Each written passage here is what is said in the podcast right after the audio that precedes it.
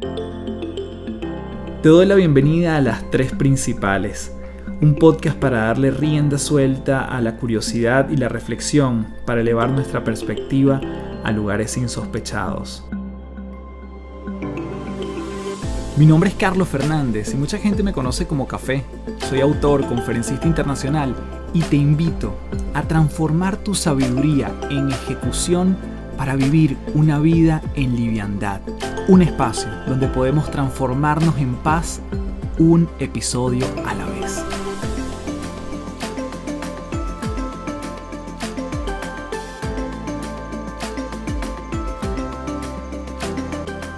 Hello, hello, un gusto saludarte. Mi nombre es Carlos Fernández, arroba Café del Éxito en todas las redes. Gracias, gracias, gracias, principaleros y principaleras, por estar aquí en un nuevo episodio de Las Tres Principales. Mi nombre es Carlos Fernández, arroba Café del Éxito en todas las redes y estoy súper contento porque hoy llega un episodio lleno de valor de la mano de Ana Teresa Yepes. Ana T, como me gusta llamarla y como además le gusta que le llamen, ella es una apasionada de la investigación, aprendizaje y el descubrimiento. Ama la meditación, los hábitos saludables, la neurociencia y la psicoterapia. Habla de la conexión de mente, cuerpo y espíritu y eso lo llama las 3D. Un abrazo en 3D es lo que ella siempre promueve, justamente apalancándose en estas tres dimensiones. En este episodio hablamos de la superación de los obstáculos a través del dolor y el sufrimiento versus la vía de la paz y la serenidad. Hablamos de los hábitos, de la importancia de la meditación, del hecho de suspender muchas veces el juicio, de anular el juicio cuando interactuamos con otros y la relación mente y cuerpo. Esto por mencionar algunos de los puntos fundamentales que mencionamos en esta entrevista de la mano de Ana Teresa Yepes y te la dejo aquí, en las tres principales. Bien, tenemos en las tres principales a Ana T. Yepes. Querida, qué maravilla tenerte aquí en este podcast. Bienvenida. Gracias, gracias. Bueno, mi querido café, finalmente este encuentro maravilloso, inédito. Claro. Súper agradecida de la invitación, de verdad que sí. Mira, para dar contexto a la gente, porque yo siempre creo que esto agrega valor de la forma como uno puede conectarse con gente que, que te suma, ¿no? Y que creo que es como mi filosofía. Nosotros nos conocimos literalmente, a pesar de que probablemente hayamos escuchado el uno del otro, pero formalmente nos conocimos hace escasos dos meses en el evento en Miami.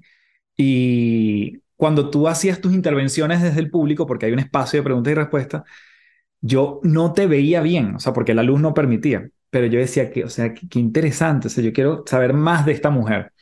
Y yo creo que una cosa tras otra hace que hoy en día estemos aquí conversando, así que de verdad que lo agradezco un montón. Así es, así es, y qué risa que yo, bueno, te sigo desde Chile, he seguido, ¿sabes? Tu cuenta de Instagram, tus podcasts y verte en escena, bueno, para empezar que me encantó, te felicito porque es una puesta en escena maravillosa que aporta un montón. Y bueno, y después subí a conocerte. Yo decía, no, es que yo lo tengo que conocer porque la verdad es que me encanta, es distinto cuando te vi en, persona. Mm. Es distinto este, la presentación que diste, la conexión, la explicación este, del alter ego que te tengo que confesar, me ha servido inclusive como herramienta para mis pacientes. Claro, es que es una súper herramienta. Me encantó, me encantó porque es una súper herramienta para que la gente se permita el hecho de no ser la misma persona todo el tiempo y de que podemos tener actitudes y posiciones distintas o en el trabajo, o sea, porque lo aplico a la gente del día a día, pues no, no necesariamente coaches o speakers o, o personas que que públicas, pero el del día a día puede armar un alter ego para ir al trabajo y enfrentarse con cosas que, que no quiere enfrentarse en el día a día o simplemente quiere ser distinto en su casa con su familia o resguardar su vulnerabilidad. Y eso está bien, ¿no? El otro día me comentaba una amiga justamente a, a propósito de eso, me decía, es que yo muchas veces, yo después de muchos años de casada, yo me transformo cuando estoy con mi esposo en Kim Basinger. O sea, yo, yo adopto mi alter ego y me transformo en Kim Basinger. Ana, justamente te voy a preguntarte eso para comenzar. Ana Teresa Yepes. Pero ¿por qué la gente te dice Ana eh, bueno, eh, como te comentaba. Es como un alter ego. Es, yo, yo lo hice mi alter ego, fíjate. A mí siempre, nosotros, yo vengo de una línea de Ana Teresas de familia. Entonces hay Ana Teresa, Ana Teresita, Ana Teresitica, Anita, no sé qué. A mí los, diminutivos no me gustan, porque siento que, que, bueno, en mi caso, yo me sentía que yo perdía personalidad. O sea, yo soy ya la Ana Teresitica de mi casa. Entonces, ¿qué es eso? Entonces, eh, a mí siempre me gustaba que me dijeran Ana Teresa, pero obviamente es un nombre largo. Y las amigas de mi hija mayor, de adolescentes, empezaron a decirme Anate. Anate para acá, Anate para allá, Anate. Y se quedó el Anate como de cariño en mi familia cercana. Cuando empezamos a desarrollar mi marca personal, porque bueno, yo había arrancado primero con una marca cuando me certifiqué de coach en, en Chile, de coach integrativo, con una marca que se llamaba Soy Conciencia Integral porque eso era lo que yo quería vender al final. O sea, yo quería que la gente se diera cuenta que podía ser conciencia integral, ¿no? Pero era también un nombre muy largo y cuando me asesoraron de, bueno, tienes que hacer tu marca personal, tiene que ser tu nombre, tiene que ser... Entonces yo dije, nada, Anate. Y se quedó Anate y se creó Anate y, y bueno, y hasta ahora ha tenido, ha tenido buena acogida la Anate y y se ha ido formando y desarrollando y creciendo y evolucionando en este alter ego ahora muy, muy powerful, muy, muy powerful, ¿sabes? Es un alter ego que, ha, que nació, creció, se desarrolló en cuatro años. Claro. Justamente cuando me llama la atención porque cuando dices que estabas en esta, en esta mutación de la marca personal, mencionas el hecho de, bueno, que con el trabajo que estabas haciendo, hay un tienes que mostrarte más o hablar por tu nombre, ya no hablar de un, espacio como más etéreo, como más de, si se quiere, de empresa, sino más, más tuyo. ¿Qué pasa con la dualidad? Y aquí nos empezamos a meter en el mundo de, tu trabajo, eh, con tus pacientes, con tu, práctica, con el trabajo de tienes que versus quiero, ¿no? O esa alineación de a veces lo que nos piden desde otros ángulos, desde puede ser mi jefe hasta lo que me pide la sociedad, hasta lo que me pide mi familia, y el querer nosotros hacer algo, ¿no? El tener realmente la, la intención de, de modificar algo en, nuestras vidas. ¿Cómo, ¿Cómo ves esa dualidad? Fíjate, yo siento que requiere de diferentes niveles de conciencia y depende de dónde estés parado tú. En mi caso, yo, bueno, yo tengo un, recorrido largo eh, y, no me gusta decir tortuoso porque tiene como un significado negativo, pero sí como roller coaster, ¿sabes? De crecimiento personal, laboral, profesional, como mamá. Y yo siento que todo eso fue convergiendo al punto donde este, yo puedo decidir que, que soy hacia afuera y que soy hacia adentro, que me guardo y que me quedo. Entonces, ahí, y esa interrelación yo creo que uno la transmite. O sea, yo, por ejemplo, comparto ciertas cosas de mi vida, pero yo no soy de las personas que le gusta compartir toda mi vida y la pongo afuera. Entonces, yo comparto cuando siento que el compartir de mí puede hacer algo positivo en ti, pero hasta ahí. Entonces, sí, yo soy una marca personal, es Ana Tellepes, es mi mismo nombre, pero una cosa es la terapeuta, otra cosa es la que da cursos y otra cosa es la que estoy en mi casa y no porque sean distintas, porque yo sí te voy a decir una cosa, yo practico lo que predico. I walk the talk, porque si hay algo para mí importante es que si yo te estoy vendiendo bienestar y salud, yo tengo que poderlo haber vivido en la piel, sentido, ok, sufrido para poderte acompañar a ti, a que tú lo transites a tu manera. Pero yo no siento que para mí, en mi caso, hubo dualidad. Sí, hay momentos donde obviamente te asesoran y te dicen, no, tienes que salir más tú, tienes que... Y ahí yo decía, bueno, quiero salir hasta aquí. Lo demás es mío. No por pena, no por vergüenza, sino por respeto a mí, por respeto a, la Ana que crea el alter ego de Anate. ¿Me entiendes? De hecho, a mí muchas veces me, ha pasado con, clientes que trabajan su marca personal o que trabajan en, redes multiniveles o que son líderes de, algún tipo de comunidades, ¿no? En, términos digitales. Y me dicen muchas veces, eh, Café, estoy agotado de tener que crear contenido o tener que yo contar mi vida personal o tener que ser siempre yo la voz o la cara. Y nuevamente quisiera indagar en el tema de ¿Qué pasa cuando tenemos como esa obligación encima, como ese peso, versus cuando fluyen las cosas que realmente no, nos encantan y nos enamoran hacer? ¿Cómo ves esa, esa dupla entre tener versus deber? Mira, me, me encanta que, que nos metamos en esto, porque precisamente hace poco me pasó, ¿no? Hicimos como una especie de medio rebranding, estamos creciendo, desde que me mudé a Miami, bueno, he tenido muchos más pacientes nuevos, más proyectos, muchas otras cosas, y yo, la que crea el contenido soy yo. Entonces, bueno, tuve que crecer el equipo, contratar más gente que me ayudara, porque yo hacía todo. Y precisamente en enero, fue en febrero, nos pusimos así una meta. En marzo vamos a hablar de esto, en junio de esto, el Día de las Madres, el no sé qué, y hay que dar esta información, y hay que montar esto, y hay que... Y de repente me dio a mí así como una semana, o varios días, pues, y nada, no hago nada. Entonces, eh, Tania Alemán, que es como yo le digo mi gerente de operaciones, porque aunque seamos así cinco personas, o sea, es como que estamos manejando la empresa. Y bueno, y la verdad es que es mi gerente de operaciones. Le digo, Sama, esto no, no funciona. Me anulé. En el momento que me dijiste, en marzo es el, Día de la Tierra, o en abril es la Tierra y hay que hablar de la grounding. En junio es el Día del Padre y hay que hablar de la conexión. Y no sé qué, me anulé. ¿Y sabes qué? No.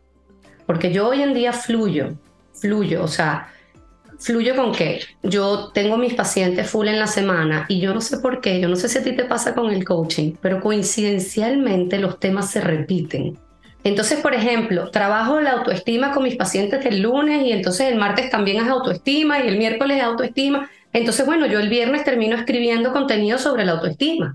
¿Me entiendes? Entonces, yo le dije a ella, mira, chévere que nos pongamos unos macros, pero dentro de esos macros yo necesito fluir. O sea, es como combinar la parte artística.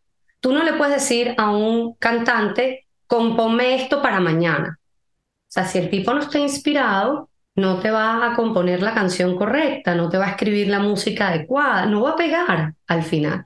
Porque, bueno, acuérdate que yo vengo mucho con todo lo de meditación y yo he aprendido a soltar.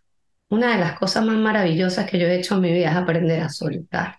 Y yo hoy me conecto y, y si hay algo importante que me encanta que, que hayas metido el dedo ahí, es que con el tema de lo que hay que y lo que tengo que, es que yo entendí que yo no tengo nada. Es la conciencia a través de mí, es esa intuición, es Dios, es ese principio superior, es esa energía, el universo, como tú lo quieras llamar.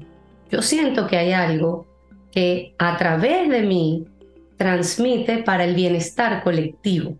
Y a lo mejor te sonará, esta se volvió loca, ¿sabes? Eh, ahora se cree bruja o whatever. Me encanta que lo menciones yo de verdad pongo, me pongo yo a disposición de lo que fluya y lo hago con cada uno de mis pacientes.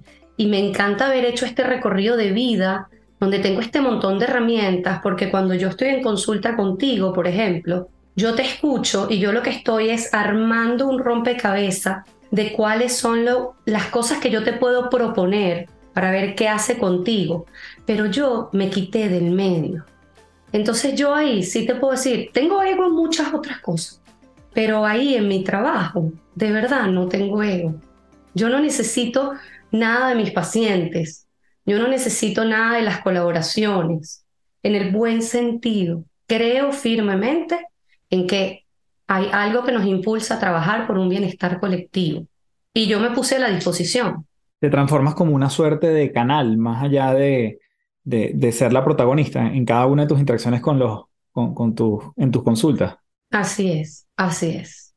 ¿Cómo haces que, que fluya la, la interacción? Porque muchas veces, y seguramente te pasa, una cosa es lo que te dice esta persona con quien estás trabajando, este paciente, y otra cosa tiene que ver con lo que está detrás de lo que te está diciendo. ¿Cómo logras armar ese rompecabezas? ¿Qué, qué, qué sueles como identificar dentro del relato de esa persona para poder entonces apoyarlo en su proceso? Mira, qué buena, qué buena tu pregunta. Fíjate, para empezar, que se crea un ambiente de seguridad. O sea, hay un ambiente donde mis pacientes se sienten seguros y contenidos. Y por lo general, obviamente que no van con el tema de decirte mentiras o de engañarte, pero siempre hay una reserva ante cuando hacemos cosas que sabemos que no están bien o que hay etiquetas de que no están bien, de, de decirlas en voz alta, ¿no? De, de hacerlas tangibles. El tema es que cuando, y esto yo lo aprendí y obviamente es un proceso de muchos años de trabajo, no sé si te lo enseñaron a ti cuando, cuando tú estudiaste coaching o has escuchado el término hacer epogé. Ah, sí, sí, sí. Ok, cuando uno hace epogé, que es precisamente te colocas en un espacio de observador de la situación. Desde arriba. Exactamente. Quitas todo lo que hay de ti ahí, entonces tú puedes conectar, o así siento que lo hago yo. Yo conecto y es que, es que es cómico porque es algo que realmente no me habían preguntado nunca y no sé si se va a poder entender en palabras, ¿no? Es como que estás en la Matrix y todo es en cámara lenta. Entonces esa persona va hablando y te va echando el cuento, pero de repente hayas algo que hace figura, alguna frase, algún comentario, algún inclusive pausa, y entonces eso yo lo tomo y lo dejo como guardadito. Cuando la persona termina de contarme, yo le digo, esto que me dijiste en particular me llama la atención. ¿Cómo te suena eso? O me sentí que cuando dijiste esto, hubo un cambio en ti. Entonces hago, hago, hago figura en esas cosas que de alguna otra forma la persona me transmite. Pero no hay algo en específico, Café, que yo te pueda decir, que hay como una metodología, es, es procesal. Y eso sí lo aprendí, no del coaching, eso lo aprendí de la psicoterapia. ¿Me entiendes? Hay un trabajo procesal energético en la transmisión de la información. Y hasta ahora funciona. Sabes que yo nunca había ido a terapia hasta la pandemia, que creo que todos entendimos que la salud mental era o era. No, no había opción, no había, no había escapatoria. Eh, yo había tenido procesos, digamos, de, de, coaching con otros mentores o con otros tutores, pero terapia como tal eh, fue en, en, pandemia. Y yo nunca pensé que fuese a funcionar online, pero esa conexión que tú dices, yo la he vivido, ahora la vivo también como desde mi lado a veces, acompañando a otros, y esa conexión definitivamente sucede. Cuando, cuando tú dices este estado epogé, que al final también yo lo veo como como esa suspensión del juicio, no, no trato de no, no, no generar un juicio sobre la persona y lo veo desde arriba, eso en sí mismo es parte de la, del método, ¿no? A pesar de que no hay como ponerlo en palabras, pero si yo me neutralizo en el buen sentido contigo, tengo más lugares desde donde abordarte y sobre todo preguntarte para ver qué es lo que te hace sentido. Entonces, creo que ese, ese evitar el, el, juicio creo que es parte como de, la, de las herramientas, no solo para una persona que, que trabaja con otros, sino si yo estoy en una reunión de trabajo y digo suspensión del juicio aquí, stop, esto no es contra mí, este, mi jefe no me está maltratando o esta persona no está hablando mal de mí ni de mi proyecto. Creo que ese, ese estado desde arriba, como tú lo mencionas, también puede funcionar, ¿no crees? Claro, por supuesto. Y es algo interesantísimo que pudiéramos hacer inclusive hasta en las reuniones familiares. ¿Cuántas veces no estás un domingo en un asado, una parrilla, ¿ok? Y está el tío fastidioso, la abuelita o la otra, y hacen un comentario de lo que tú estás haciendo o de el típico, estás más flaca, estás más gorda. Este, o esa ropa no te queda bien, el pelo no está bonito. O sea, siempre en las familias, sobre todo más la cultura latina, es criticona de por sí, ¿no? Y qué interesante, y obviamente eso yo lo aplico, pues, o sea, yo, esto no es conmigo, entonces, además que me da risa porque cuando uno aprende, porque esto es un trabajo, esto no es fácil, esto no es de la noche a la mañana, a suspender el juicio, me encanta, me encanta cómo lo estructuraste, te puedes dar cuenta y puedes ver más allá, que es lo que yo le, digo mucho a mis pacientes, ok, ¿de dónde viene eso? O sea, ¿de dónde viene la crítica? O sea, planteándolo en el, en el sentido de la contraparte. Yo suspendo mi juicio y pregunto, ¿de dónde viene? Esa es la segunda parte importante de la terapia para mí, validar todo el tiempo, validar, validar con el paciente. Me llega esto, pero ¿te hace sentido? O por ejemplo, no nos damos cuenta las diferencias en la comunicación. O sea, a mí yo pongo siempre el ejemplo de Chile de la pena y la vergüenza. para nosotros, oye, qué pena, disculpa, no sé qué. Para ellos pena es dolor. Y eso no solo pasa en diferentes países, pasa en tu misma familia, que para ti hay algunas palabras que tienen un sentido distinto que para otros. Entonces el validar, ¿qué significa pena para ti? ¿O qué significa vergüenza para ti? Y te sorprenderás con la diferencia. Yo creo que tú lo haces y tú lo debes saber. Pues no sé si te ha pasado, que te sorprendes con la respuesta. Sí, absolutamente. Y además tiene, tiene un componente del mundo que creamos alrededor de las palabras. Y a mí, por ejemplo, y sobre todo llegando a Chile, yo escuchaba una grosería y no me suena que, me, que era grosería. Era como, o sea, para mí no significa nada eso, porque es una palabra completamente nueva y jamás incluso me sentiría afectado o sentiría que están afectando a alguien por escucharlo, porque para mí es completamente nueva. Significa nada en este minuto hasta que le empiezo a crear significado. Y creo que, en general todo todo funciona así, ¿no? Que, ¿Cuál es el significado que le estoy dando a esto que me está pasando con mi pareja o a esto con mi hijo o a esto?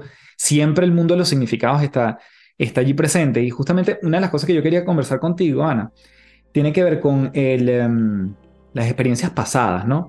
¿En qué momento vivimos algo tan fuerte que tú pudieses diagnosticar que, existe un trauma en el camino? Que ha habido como un, una marca tan fuerte en alguna vivencia que siempre la gente habla de las heridas de la infancia, etcétera, y claramente eso puede estar presente, pero ¿qué, caracteriza a la vivencia de un trauma? ¿Qué, puede ser lo suficientemente fuerte para dejar una huella que más adelante a lo mejor se tiene que trabajar en terapia o con otras prácticas? Mira, acuérdate que yo no soy psicólogo ni psiquiatra, o sea que la definición de trauma se las dejo a los académicos, ¿no? De mis conocimientos y de mis estudios en el área de la psicoterapia, de la meditación, de la parte energética, de la biodescodificación.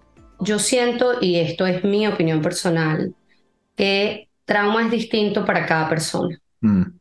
Ojo, no estamos hablando de un PTSD, ¿sabes? De alguien que fue a la guerra y mató gente, y, o sea, o personas de casos de violación, o vamos a dejar esos casos súper este, traumáticos. Extremos. Eh, extremos ah, de un lado y centrarnos en como la curva de Gauss.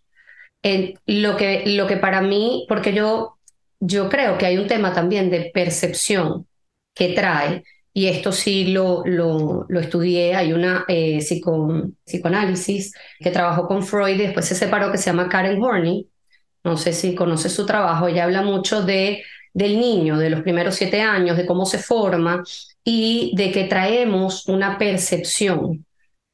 Entonces, tú puedes ser el mejor papá del mundo y eso no tiene nada que ver con cómo tu hijo te perciba, porque él trae intrínsecamente una forma de percibir el mundo. ¿Ok?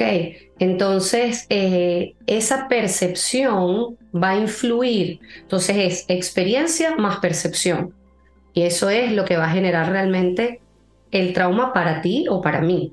O sea, a lo mejor tú eras más sensible, tu, tu sentido auditivo era más sensible. entonces en tu casa, cuando tu mamá te gritaba, a ti eso te aterraba. Y eso generaba, o te gritó, ponte, dos veces, porque hiciste algo, no sé, whatever. Y eso te aterró y te quedó. Entonces tú eres un adulto que no le gusta ir a conciertos, que no le gusta la música fuerte, que se aturde fácilmente, que te vuelves solitario. Cuando eso se empieza a convertir en un obstáculo para tu vida del día a día, hay que revisar qué te está llevando a, a no llevar una vida plena. O sea, para mí estos traumas se van, se van consolidando, bueno, y hay también toda una teoría de la huella eh, en, en Gestalt, ¿no? Tú conformas esta huella, se fija la huella, se fija con la emoción de lo que te pasó y se va construyendo un sistema de huellas alrededor. Cada vez que hay una situación similar a esa primera que te causó ese impacto y que se fijó con esa emoción, cada vez que hay algo similar, se repite el mapa conductual, vuelves a esa huella y vuelves a sentir en el presente lo mismo que sentiste. Y mientras más lo repitas o mientras más experiencias hayan de ese tipo, más se repite y se valida esa primera huella. Entonces se crean todos los mecanismos de defensa alrededor que hacen, te protegen de que no vuelvas a sentir eso. Pero esos mecanismos de defensa te pueden alejar de llevar una vida plena, te pueden alejar de conexiones, de vínculos, de sentirte feliz y de empezar a tener esa, esa, yo le llamo como el volcán, la lava. Empieza la lava a calentarse, a calentarse y mm. empiezan las burbujitas. Y entonces llega un momento en que algo pasa. Y por lo general es una enfermedad. Porque el cuerpo es la mente inconsciente, según, según Joe Dispensa. Entonces termina explotando por el cuerpo de una u otra forma. Cuéntame la relación mente-cuerpo, que sé que, que, es algo también que, que has trabajado además. El título de, de, mucho de lo que haces tiene que ver con bio-neuropsicoterapia. Cuéntanos primero quizás ese, desglosar esas tres palabras que están insertas en una sola y, y la relación mente-cuerpo, ¿cómo, ¿cómo la trabajas tú? Antes de continuar, te comento que este episodio viene presentado por Gimnasios de Bienestar. Los gimnasios de bienestar son entrenamientos que imparto mes a mes a tu equipo de trabajo en formatos cortos, de máximo 60 minutos, en temas como liderazgo, productividad, comunicación, innovación, trabajo en equipo y bienestar, con el fin de mantener en forma el músculo más importante de estos tiempos, la mente. Si quieres más información, escríbeme directo por Instagram en arroba café del éxito o www.cafedelexito.online. Seguimos con más de las tres principales. Bueno, yo he creado toda mi metodología y mm, yo me di cuenta que, bueno, yo siempre he sido mucho de integrar, integrar, integrar. Y yo creo que es parte de mi experiencia de vida también, ¿no? Y aquí te cuento a lo mejor un poquito más, más de mí. Em, yo, yo pequeña sufría muchísimo ansiedad, muchísimo. Y era súper hiperactiva, la típica, la niña tiene ADD, o sea, lo que yo te puedo contar es poco. Bueno, me metieron en gimnasia olímpica, yo pegaba brincos todo el día, pero yo no paraba. Entonces, claro, yo vengo de trabajar ese tema de ansiedad, bueno, después más grande obviamente que sí, depresión, que sí. Yo tuve hasta un, diagnóstico de bipolaridad en un momento dado de mi vida y de hecho me habían dicho que yo tenía que tomar litio el resto de mi vida a los 30 años. Y yo ya tenía cuatro hijos en ese momento y yo ahí tomé una decisión y dije, ¿sabes qué? No puede ser que una mujer sana, o sea, porque yo realmente no tenía, mm, físicamente no estaba impedida, con cuatro hijos, con toda la vida por delante, tenga que tomar un medicamento que después además trae problemas, diálisis de riñón, acá, o sea, tiene un montón de side effects a largo plazo, pero devastadores.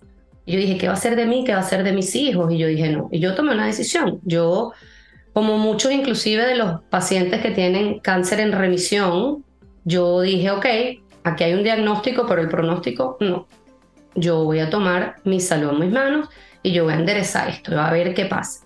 Y empecé con este, homeopatía primero y empecé con cosas del cuerpo. Empecé con homeopatía, acupuntura, luego entré en la psicoterapia gestal y lo hice al principio por mí. La meditación, ahí me formé como profesora de yoga, empecé a meterme más y empecé, porque para mí obviamente lo más tangible, lo más directo era el cuerpo. Algo con mi cuerpo está pasando que no está bien.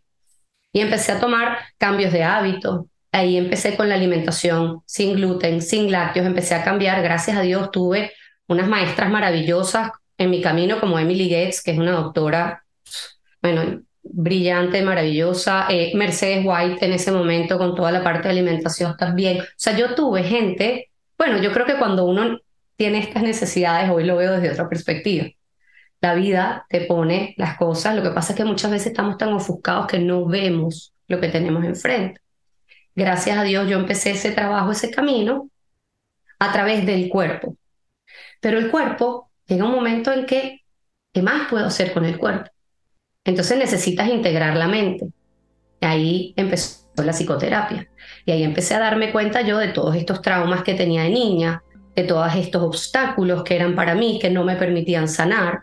Y empecé el trabajo de la psicoterapia. La psicoterapia gestal es dura, es dura porque te enfrenta a tus sombras, te enfrenta a tu dolor y se requiere mucho valor para enfrentarse a uno mismo y para admitir la sombra. Y yo estoy inmensamente agradecida porque la verdad es que a mí esos años en el Senaif, yo me destruí, me reconstruí, tuve profesores maravillosos como Alfredo Tugues y Victoria Robert, que hasta hoy son mis profesores y mis maestros y mis psicoterapeutas. Y te estoy hablando hace bastante más de 10 años. Entonces, claro, ahí me di cuenta de la importancia de la mente. pero la mente no va sola, la mente va con las emociones, porque los pensamientos hacen que tú sientas y los pensamientos y tu mente también hace que tú veas el mundo de alguna forma o de otra. Y entonces empecé con toda la transformación, empecé a hacer todos estos cursos de coaching, de manifestación, de em, conscious manifestation, y empecé a meterme por ahí y descubrí que había una parte espiritual que estaba por encima. Entonces fue así como que, ¡ah! y hay más, ok. Otra capa. Otra capa más. Entonces, claro, ahí empecé a meterme mucho más de frente con la meditación. Dije, ok, ya tengo el cuerpo, ya sé, ya sé la mente, o sea, no es que la sepa toda y la tenga toda lista, pero por lo menos ya sé cómo, cómo, cómo llevarla. Ahora, con la meditación, calmo la mente y paso a otro nivel. Y la verdad es que eso fue, es lo que te decía antes. Ya solté, ya entendí, ya me conecté y ahora no es que no tenga cosas del día a día, pero definitivamente cuando uno se siente contenido y te sientes seguro, todo fluye. Entonces por eso integrar cuerpo, mente y espíritu es mi logo, es, es mi marca. Son tú, claro, es como tu diagrama de Venn que tienes en estas tres esferas. Exactamente. Y este, con este rebranding nuevo, entrando en, este, en el medio en Miami, con todo este superpower de gente, ¿sabes?, que hay ahora, ¿sabes?, súper exitosa y muchos coaches y muchas cosas. Yo decía, ok, ajá, ¿qué vendes tú? Y siempre te preguntan, ¿no? Y haz tu manifiesto, y haz tu, eh, el elevator speech y todo el cuento. Y yo soy más de fluir, ¿sabes? Me conecto contigo, hoy en día estoy ahí, ¿no? Donde me conecto contigo y, y, ¿qué, ¿qué, necesitas tú de mí, más bien, ¿no? Y entonces, bueno, desarrollamos esta congruencia 3D, porque parte del sufrimiento viene de la incongruencia, mm. de la separación, lo que me decías antes, cuando quieres algo, pero debes otra cosa. Y además eso que debes se contrarresta o se opone a lo que tú quieres, se genera esta incongruencia. Esta incongruencia es lo que nos genera sufrimiento. Entonces, si creamos congruencia 3D, vamos a poder vivir la vida que queremos, vamos a poder fluir, vamos a poder entender y avanzar. Me extendí mucho. No, está perfecto, no, es que, es que para eso es esto, justamente. Te quería preguntar justamente por la, por la meditación. ¿Cómo sueles meditar? Y después te cuento, si te parece, mi, mi experiencia con, con, la meditación. Pero ¿cuál es tu práctica que, la, más recurrente, digamos, la que, la que tratas de no saltarte? Bueno, tú sabes que yo soy fan de Tiny Habits y de BJ Fogg, ¿no? No sabía, pero, pero me encanta.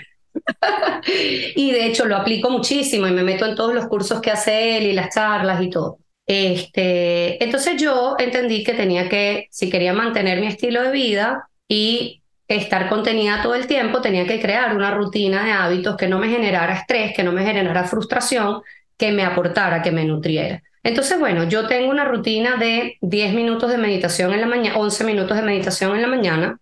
Esa es mi rutina básica. ¿Por qué 11 y no 10? Me encantó. Bueno, porque es número karma, el número Ah, viste, sí hay una razón. 11 minutos.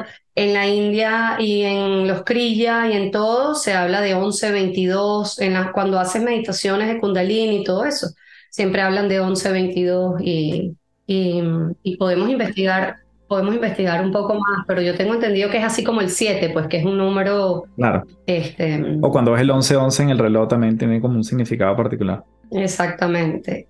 Entonces, 11 minutos de meditación. En la mañana y hago un break al mediodía, siempre de, bueno, siempre no, muchas veces o la mayoría de los días hago un break alrededor de las 2 de la tarde para hacer yoga nidra. Es un estilo, no sé si lo conoces, que es un estilo de meditación donde te acuestas y este, se llama, en inglés, se llama NSDR, porque viene, viene del yoga, viene de, de, hace miles de años, pero ahorita los científicos comprobaron que era tan buena la metodología que resetea el sistema nervioso. Mm. Entonces se llama Non-Sleep Deep Relaxation. Entonces, este, tú te acuestas y es una, es una meditación guiada que va focalizando los puntos del cuerpo Y eso hace que tú setees el sistema nervioso y te resetea así, te recarga. Además tiene un montón de beneficios porque sube la dopamina también después. Entonces, para afrontar el resto de la tarde, es súper powerful. Eso se lo recomiendo. Lo pueden buscar en, en YouTube. Buscan Yoga Nidra, N-I-D-R-A. Está genial. Y, digamos, cualquier tipo funciona. Cualquier tipo de yoga nidra funciona que consigas en YouTube. ¿Y cuánto le dedicas en tiempo? Entre 10 minutos y media hora, dependiendo de la carga de trabajo que tenga y del, obviamente, del tiempo que tenga. ¿Y el de la mañana también es, lo haces con algún tipo de, de guía o, o eres tú contigo? Mira, ahí a veces me siento yo sola en silencio o tengo unas meditaciones de un curso que yo hice que se llama Duality con Jeffrey Allen, que es de manejo de energía, que hay unas meditaciones de 10, 11 minutos. Me encanta, hay una que es de alinear los chakras que dura 11 minutos. Me parece perfecta para empezar el día. Tengo otra, por ejemplo, de Joe Dispensa que me encanta porque es también para empezar el día de 20 minutos, muy completa.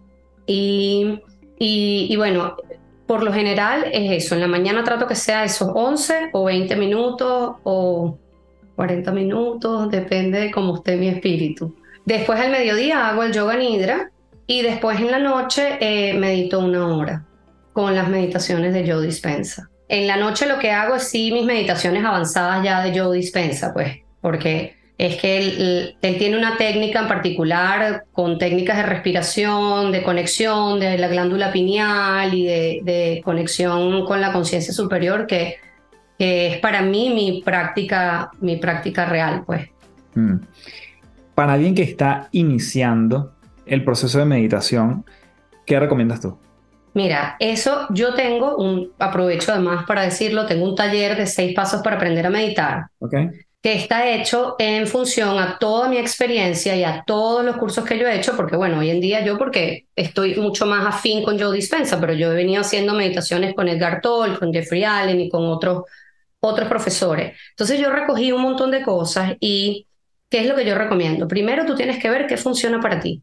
Hay sin infinidad de meditaciones, de estilos, de tipos, con música, sin música, con mantra, sin mantra, ¿me entiendes? Entonces, tú tienes que evaluarte primero y ver que, cómo eres tú. Yo utilizo en el método, este, utilizo el test de estilos de aprendizaje, porque yo descubrí que si tú te das cuenta si eres más auditivo, más visual o más kinestésico, puedes buscar, sobre todo para empezar, ¿no? Buscar una meditación que sea lo más fácil para ti para aprender.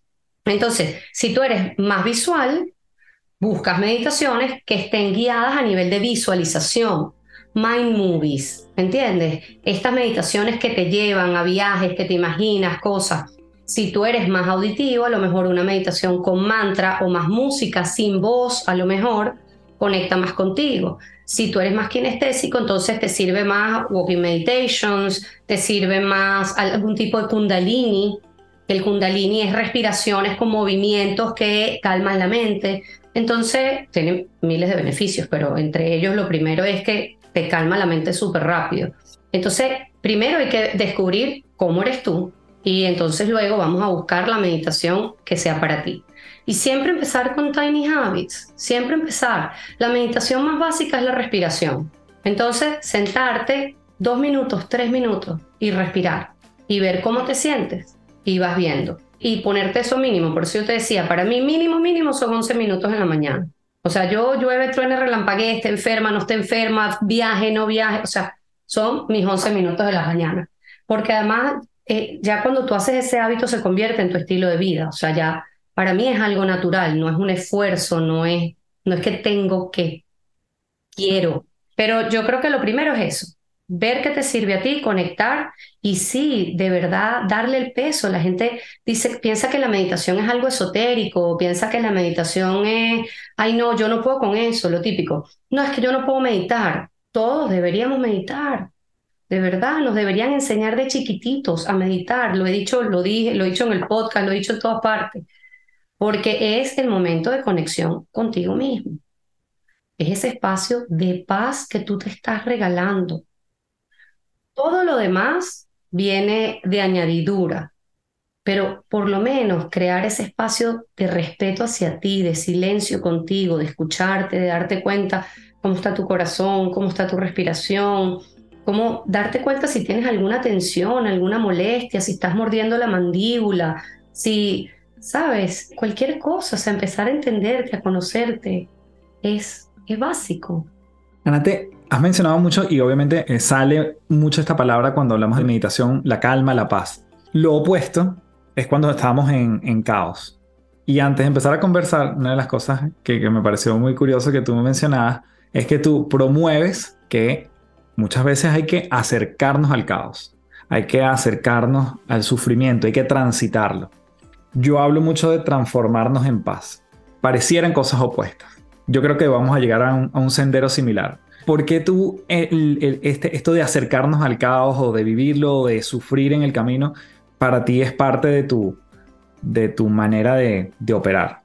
Em, bueno, me encanta. Eh, yo creo que, como te dije antes, Buda decía, el dolor es inevitable, el sufrimiento es opcional. Entonces, como el dolor es inevitable, porque venimos a vivir una vida de dolores desde que nacemos, o sea, nacemos en, ¿sabes? Tú vienes de estar en la barriguita de tu mamá, llenito de agua, calentito, no tienes que moverte para tener comida, para nada, y de repente te escupen traumáticamente, ese es el primer trauma, a este mundo, donde te agarran, te jalan, te quitan, te ponen, o sea, entonces imagínate nada más esa película, si tú, si tú pudieras poner conciencia ahí, ¿no? Y la vida es un contacto, es un contacto entre nosotros y el, y el entorno. Y ese contacto, cuando tú no lo conoces y hay incertidumbre, hay miedo, y el miedo trae dolor, porque es, viene de la separación. Mm. Yo me separo de mi madre, me separo y voy a un entorno que es distinto a mí. La separación produce dolor. Y yo creo que ahí está, es como el centro de todo el resto de los miedos, de todo el resto de los dolores. Es esa separación. Entonces, este, hay que enfrentarse a ese dolor. O sea, venimos a esta vida a transitarla. Y fíjate, te pongo un ejemplo. Tú vas al gimnasio y entrenas. ¿Y qué tienes que hacer tú para ganar músculo? Hace fuerza. Ajá, pero ¿y qué pasa en tu músculo cuando hace fuerza? Bueno, hay, hay dolor. Hay, para ver que haya hipertrofia. Claro. Tienes que romper la fibra muscular. Y al romper la fibra muscular produce dolor. Pero tú no dejas de ir al gimnasio porque te produzca dolor. Hay gente que sí, en mi caso, es, por eso es que yo digo que como me gusta, vuelvo.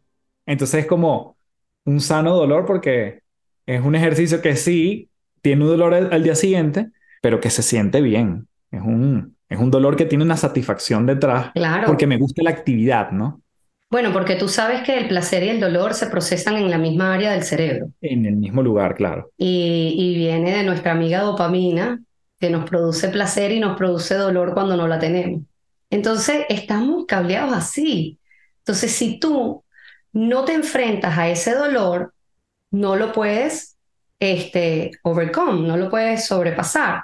Y la idea es eso, o sea, es verdad, el dolor, cuando es un dolor sano, como dijiste tú, luego produce bienestar. Pero si tú nunca te enfrentaste a ese dolor, ¿cómo sabes que te produce bienestar?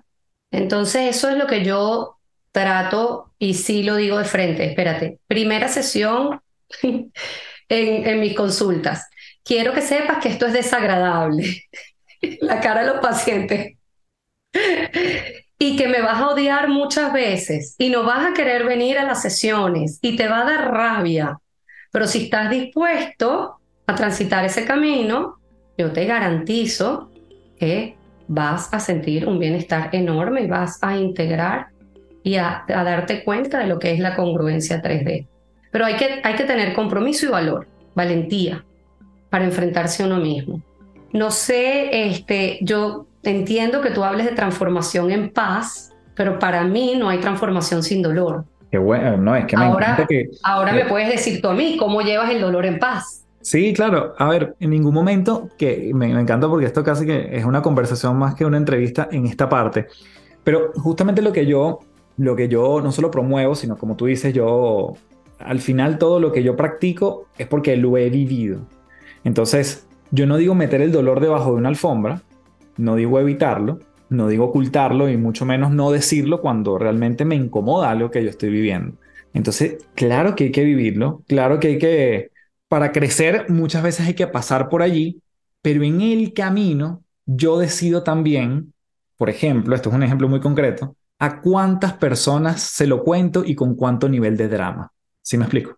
Entonces, si yo, una cosa es que yo lo trabajo contigo en mi terapia, ¿verdad? Y yo, y ahí me sumerjo, me meto en la piscina y después salgo y en mi vida cotidiana yo igual estoy en modo queja, en modo, en modo drama, en modo arrastrando los pies y entro como en ese sufrimiento, estiro la terapia, pero en mi vida y me convierto en una persona más bien que vive en sufrimiento y que sin sufrimiento pareciera que no hay combustible para seguir mi vida.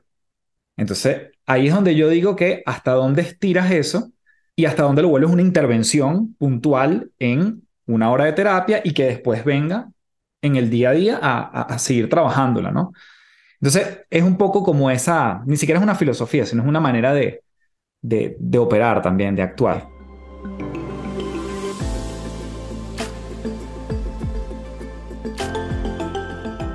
Bueno, yo creo que eso depende qué tan arraigado esté ese sufrimiento adentro. Como te digo, el dolor no lo podemos evitar. Todos tenemos que transformarnos y pasar y romper y crear. Y de hecho, por eso se trabaja la función agresiva. La agresividad no es mala. La violencia es lo que nos hace daño. Pero nosotros necesitamos agresividad hasta para masticar los alimentos. necesitas morder, desgarrar para poder nutrirte. Entonces, de ahí a que, y vuelvo, el tema del nivel de conciencia.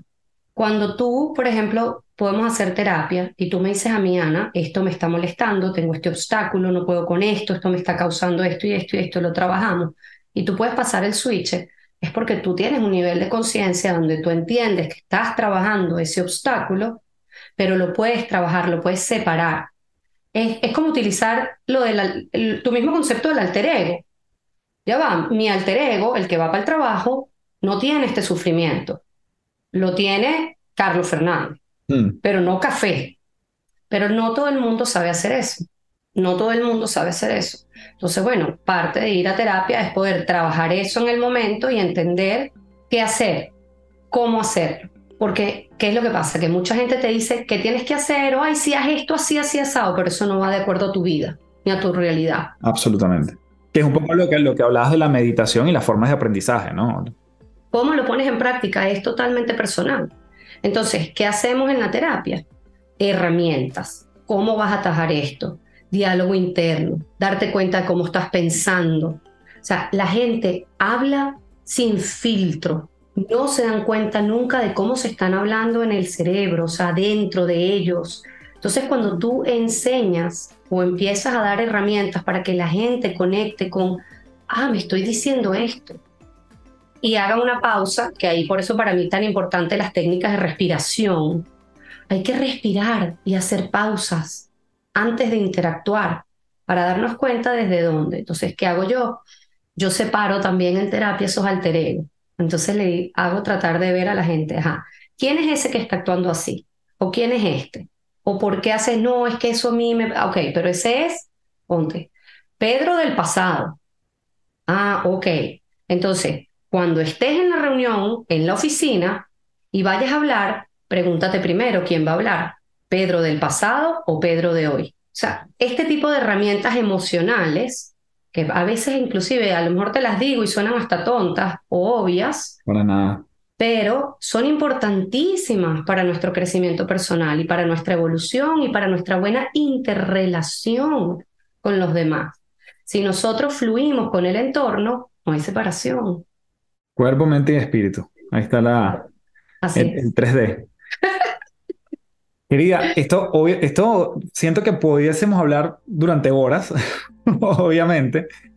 Quisiera ir, ir haciendo como esta suerte de cierre, pero en tu práctica, ¿tú has visto como algún cambio en la gente antes y después de un momento tan, como dicen los mexicanos, tan parteaguas como fue la pandemia? O sea, ¿sientes que hay un cambio o en nivel de conciencia o en temas con los que la gente te viene a la consulta que, que, que pueden haber estado signados por esa, yo diría, momento histórico, claramente.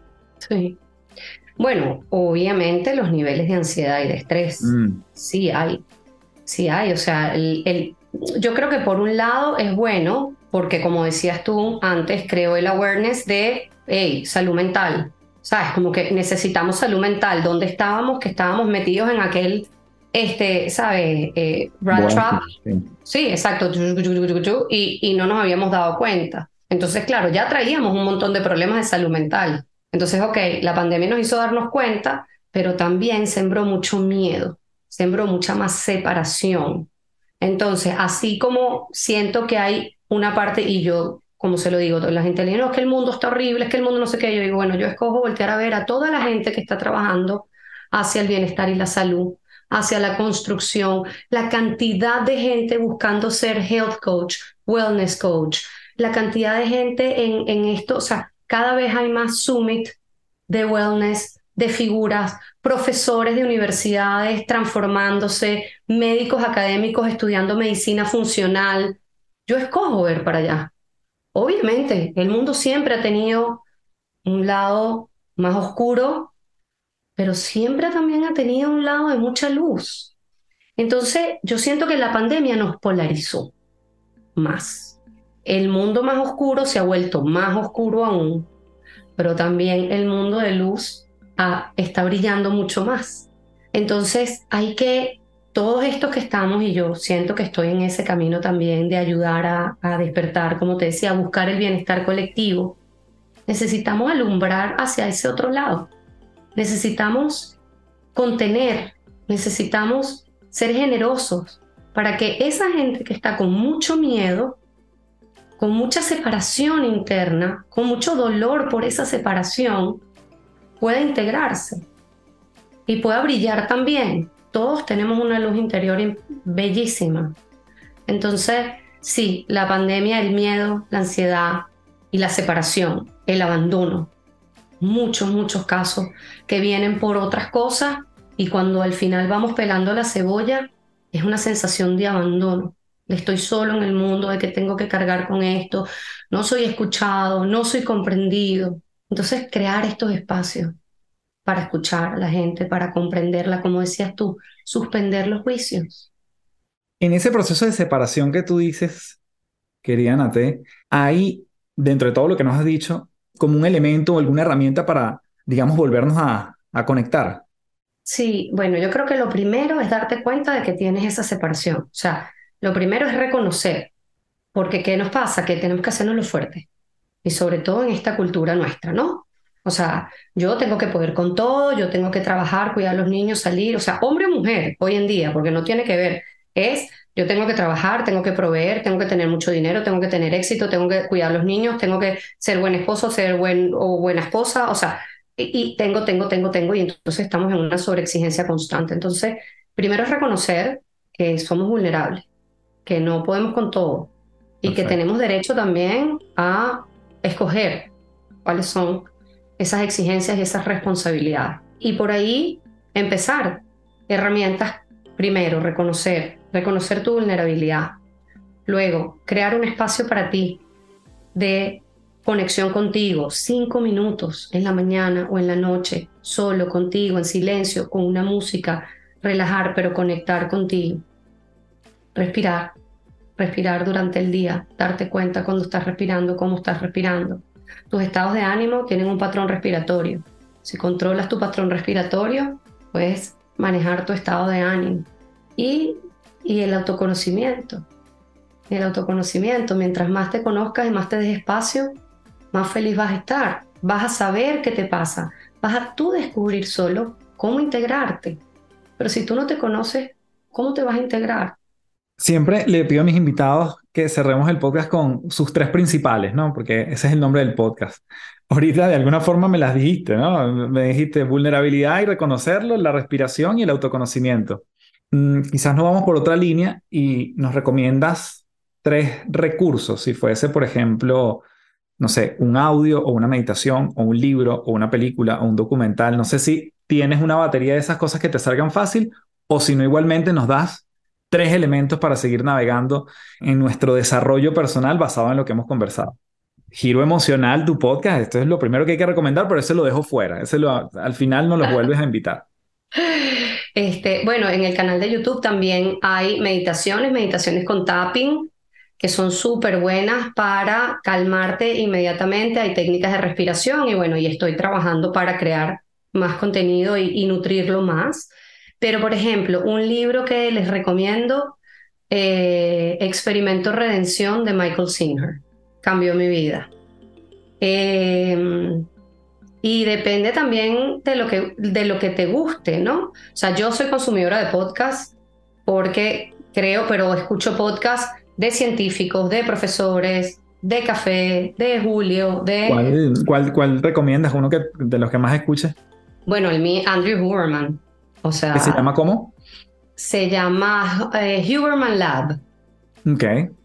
Ok, es un profesor de Stanford que decidió un poquito antes de pandemia empezar a hacer estos podcasts para explicar la ciencia en términos coloquiales para que todo el mundo pudiera entender. Entonces él habla desde el sueño, desde los psicotrópicos, ejercicios, tiene 15, 400 mil, te va a encantar el de cómo construir músculo y es increíble porque además trae invitados súper top, o sea, este, David Sinclair, Peter Aitia, este, bueno, eh, ¿cómo se llama? Sachi Panda, que es un indio maravilloso también, este, a nivel de genética, de todo lo que está pasando, de todo lo que tiene que ver con la ciencia del cuerpo, porque él es eh, neurocientífico y optometrista, pero optometrista de los que estudian los ojos, ¿no? No, no del que te hace los... y bueno, yo lo recomiendo siempre. Yo curo mucho de su contenido para mis podcasts y para mi contenido, porque claro, es tan denso, es en inglés, y entonces, bueno, yo lo trabajo, lo estudio y, y, lo, y lo transmito. Michael Singer, el libro que te dije, y, y son tres. Y bueno, por favor, ¿cómo no voy a recomendar a Joe Dispensa? Claro. O sea, pero lo que pasa es que Joe Dispensa es otro nivel de meditación. O sea, hay que empezar, hay que empezar a... o no, depende del proceso de cada persona. Yo tuve la oportunidad de comprar varias meditaciones de él en su momento y, y, claro, una de las cosas que más me costaba era porque la mayoría son, eran largas. Entonces, ¿sabes? 45 minutos de meditación era una cosa que yo, y todavía me cuesta, por eso cuando hablamos de tiny habits me gusta, o, hábitos atómicos que son pequeños, pero ahí vas agarrando el, el, sabor, el músculo, el gusto por, en este caso, la meditación. Eh, y Michael Singer, me encanta que lo hayas mencionado, porque ese, ese experimento de rendición que él habla, dime tú si eso no es transformarse en paz. Pues sí, fíjate. Hay algo de eso allí. Totalmente, tienes razón. ¿Cómo le van sucediendo las cosas en la vida? Hay algo allí de, bueno, que tú lo mencionaste, el soltar, ¿no? Claro, pero fíjate que él viene del sufrimiento. También, por eso no, nunca, nunca es excluyente. Yo siento que esto, esto es seguro. Ojo, no del sufrimiento, o sea, él tuvo un, un o sea, él, un episodio en su vida donde él no estaba conforme con su vida, donde todo el mundo se le vino abajo este, y él tuvo que cambiar su vida cuando se dio cuenta de que era el observador de sus pensamientos y, suspendió los juicios y se dio cuenta. Pero es increíble, ¿no? ¿Viste? Que sí, que sí vamos a, a convertir. Al final, que, claro que llegamos a un punto en común. Integramos. Integramos como siempre. Quería darte las gracias en mayúscula.